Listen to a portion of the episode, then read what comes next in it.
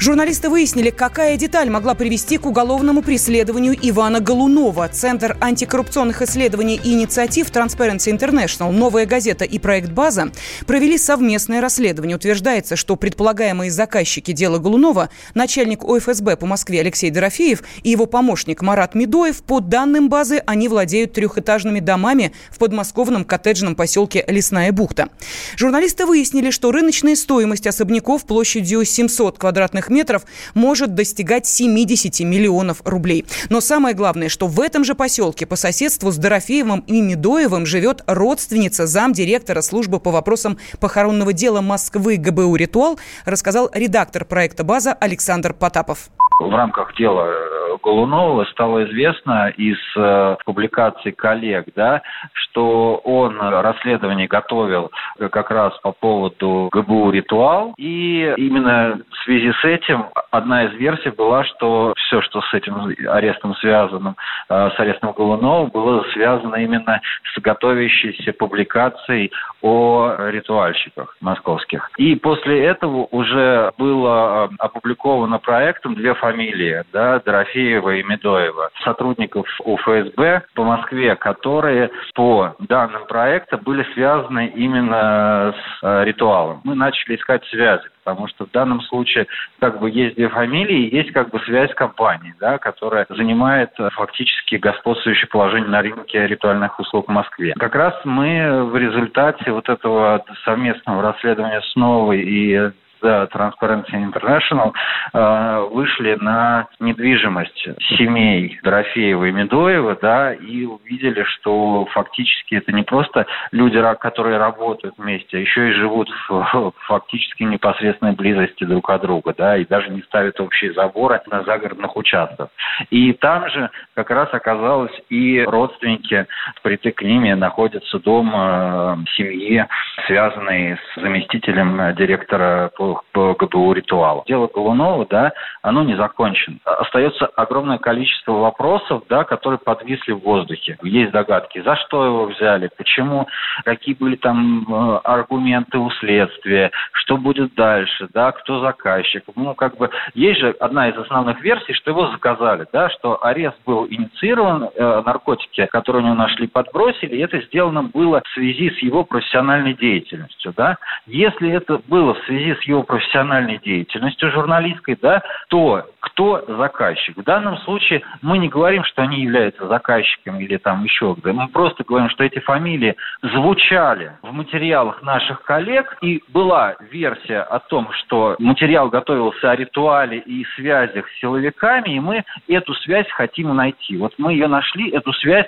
в виде совместной недвижимости, совместной в плане, что они все рядом. Это не говорит о, о, о том, что там они заказали Голунова или еще что-то. Это просто факт того, что эти люди хорошо с друг другом знакомы настолько, что у них дома фактически по соседству. И дома достаточно дорогие да, для Э, даже для сотрудников ФСБ, э, потому что если рыночная стоимость домов 70 миллионов, и, ну, как бы, э, данные по зарплатам ФСБ, они закрыты, но тоже, как бы, если человек работает постоянно на госслужбе, то сложно представить официальную, что можно на официальную зарплату купить дом за 70 миллионов.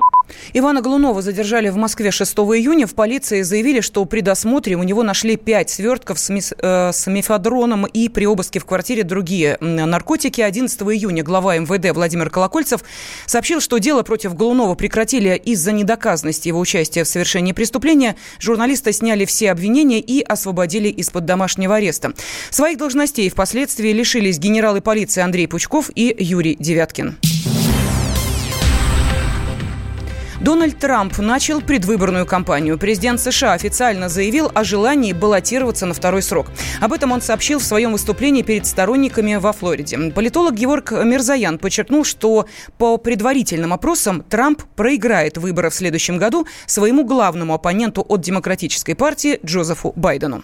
В Соединенных Штатах президенты, которые правили только один срок, признаются неудачниками. То, что им не удалось переизбраться Трамп, при всем своем самолюбии, при всем своем опломбе, но я сомневаюсь, что Трамп хочет прослыть неудачником. Это же его как бы личный персональный проект, успешное президентство. Поэтому Трамп, естественно, как и обещал раньше, он идет на второй срок. Просто показывают даже фоксовский опрос республиканского канала, который постоянно слушает Трамп показывает, что Дональд Трамп, в случае, если у демократов выходит Байден, Трамп ему с треском проигрывает выборы. Разница между ними там порядка 10%. Это много. Поэтому Дональду Трампу необходимо сейчас, конечно, задумываться над тем, чтобы каким-то образом поднимать свой рейтинг и дробь или заниматься информационным мочиловым Байдена. Трамп, видимо, будет делать и то, и другое. Мы видим сейчас победу Трампа, там, например, победа над Мексикой, которая, скрипя зубы, но признала тоже CNN. Мы сейчас видим видим, как потихоньку будет разворачиваться дело как прекрасной работе Джозефа Байдена и его талантливого сына на Украине. Поэтому, в принципе, пока еще ничего не известно. Решение Трампа объявить о выдвижении именно в Орландо не случайно, пишут западные СМИ. Из всех колеблющихся штатов, где он победил в 2016-м, его преимущество во Флориде было самым внушительным. В Роскачестве рассказали, как выбирать напитки в такую жаркую погоду. Там не советуют пить газировку с повышенным содержанием сахара. Как отметила главный специалист Роскачества Наталья Петроченкова, лучше всего справиться с жаждой в жаркую погоду помогает обычная вода. Для того, чтобы избежать обезвоживания, лучше употреблять большое количество чая и питьевой воды. Что касается как раз питьевой воды, это первое, на что необходимо обратить внимание при ее выборе, это ее тип. Например, минеральная, питьевая или лечебно-столовая. Но что касается последнего типа, воду такого типа лучше не использовать для утоления жажды, она скорее пригодится в лечебных целях. Ну и также стоит внимание обратить на состав воды. С ним вы можете ознакомиться на этикетке. Для утоления жажды важно, чтобы в воду не были добавлены подсластители и ароматизаторы. А вот натуральными добавками в воде могут выступать серебро или йод. Также обратите внимание на тару. В стеклянных бутылках вода сохраняет свои полезные свойства дольше, даже если на нее попадает прямой свет и так далее. Что касается пластика, по результатам исследований Роскачества мы не нашли никаких добавок, которые могли бы из пластика интегрировать воду. То есть производители используют только пищевой пластик, пластика, он априори безопасен. Ну и, конечно, следует обратить внимание на донышко. В воде не должно быть осадка. Не всегда нужно помнить, что взрослому человеку необходимо выпивать около двух литров воды в сутки. Та же норма как раз подойдет деткам от 7 лет. В Роскачестве добавили, что опасность в жару представляет употребление алкогольных напитков. Они вызывают нарушение терморегуляции организма и повышают риск теплового удара. Некоторые прислушались к советам экспертов, хотя и не исключили алкоголь, но уменьшили его употребление. Россияне чаще стали покупать водку в небольшой таре. Ценители крепкого напитка предпочитают маленькие бутылки емкостью 100 или 250 миллилитров. На них приходится почти четверть продуктов продаж в городах.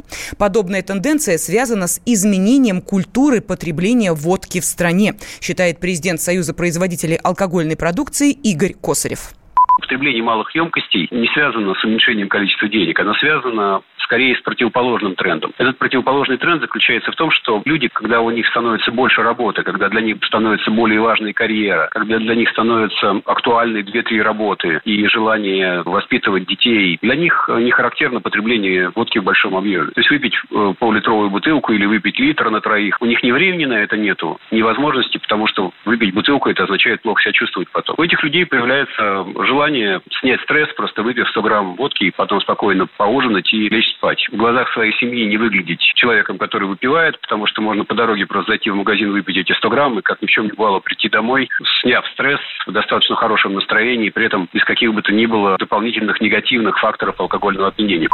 Переход населения на малую тару связан с завышенными ценами на алкогольную продукцию, считает главный редактор портала «Алкоголь.ру» Михаил Смирнов неразумная политика по повышению цены, взятая с Скандинавии, и ограничение точек продаж. Культура потребления, понимаете, это наука, это есть правила, есть система, есть тенденции. Но у нас, к сожалению, о культуре потребления запрещено говорить законодательно. Законодатели ну, совсем ничего не понимают и находятся в плену трезвеннических идей, которые всегда приводили к большим проблемам.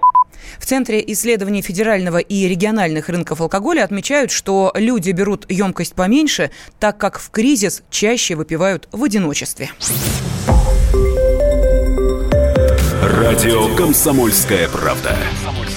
Более сотни городов вещания – и многомиллионная аудитория. Донецк 106 FM. Севастополь 107 и 7 FM. Керчь 103 и 6 FM. Москва 97 и 2 FM. Слушаем всей страной.